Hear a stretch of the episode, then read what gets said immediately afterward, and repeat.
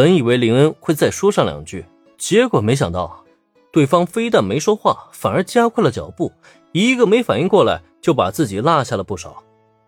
察觉到这一情况的松松饼，立即加快了速度，忙不迭的跟上。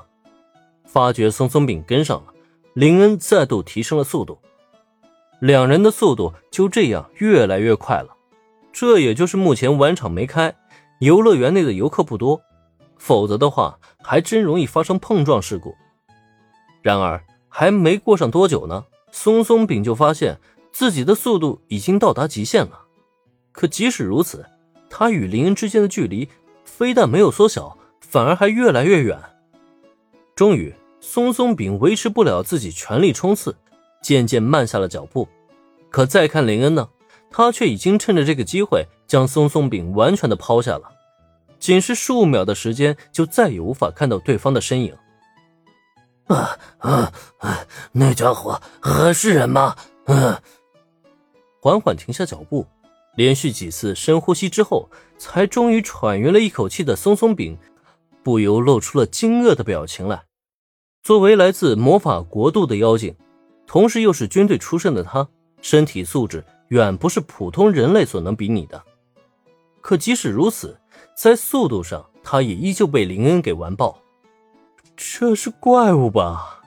不过，不管是人还是怪物，自己都要保护好心爱的侄女，不能被欺骗了。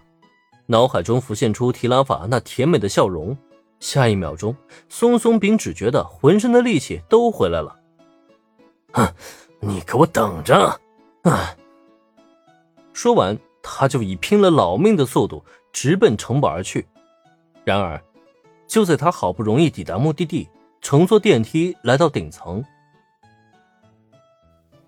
舅舅，听林恩先生说，今天你接了很多游客，真是辛苦了呢。迎面映入松松饼眼帘的，是坐在阳台圆桌前的林恩和侄女拉提法。发觉这样的一幕，他所产生第一反应是松了一口气，还好自己来得及时啊。这个臭小子好像并没有对拉提法做什么。听到来自侄女的询问和关心，松松饼不由得顿时身体一轻。嗯，那个臭小子竟然会帮自己说好话。不过不管怎么样，听到拉提法的关心，还真是让自己倍感舒心呢。呃呃，这有什么辛苦的？呃，区区的招待游客罢了。就算人数再翻个几倍，我也是完全没有问题的。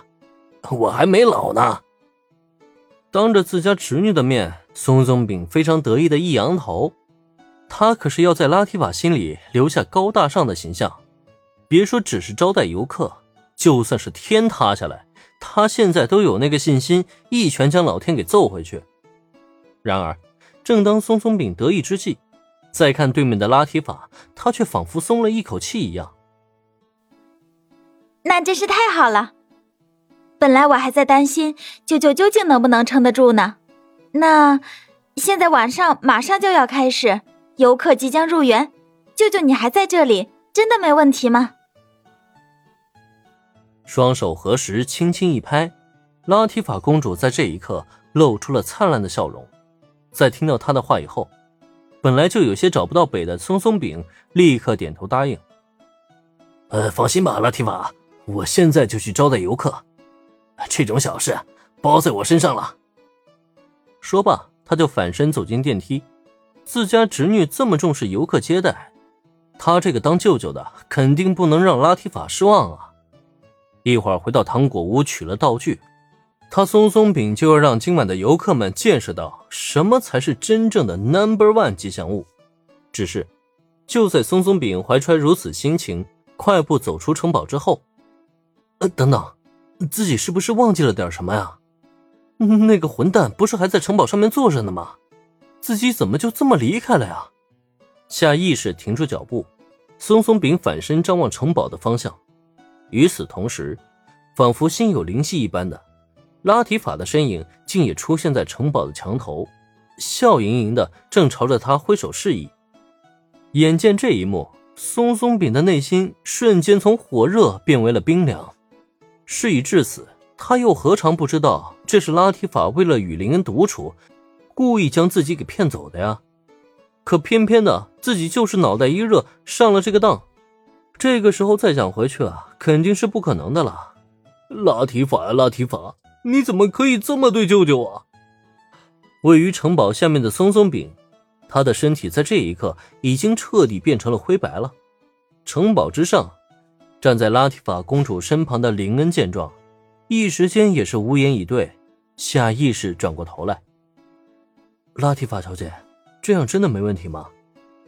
其实林恩和松松饼基本就是前后脚到的城堡，他只是跟拉提法提了一嘴，说松松饼随后就到，然后全程就是这个妹子的临场发挥，不费吹灰之力将松松饼给忽悠瘸了。虽说这样的一幕林恩很是喜闻乐见，但怎么总觉得在拉提法这甜美又善良的外表之下，也隐藏着一颗小小的腹黑之心呢？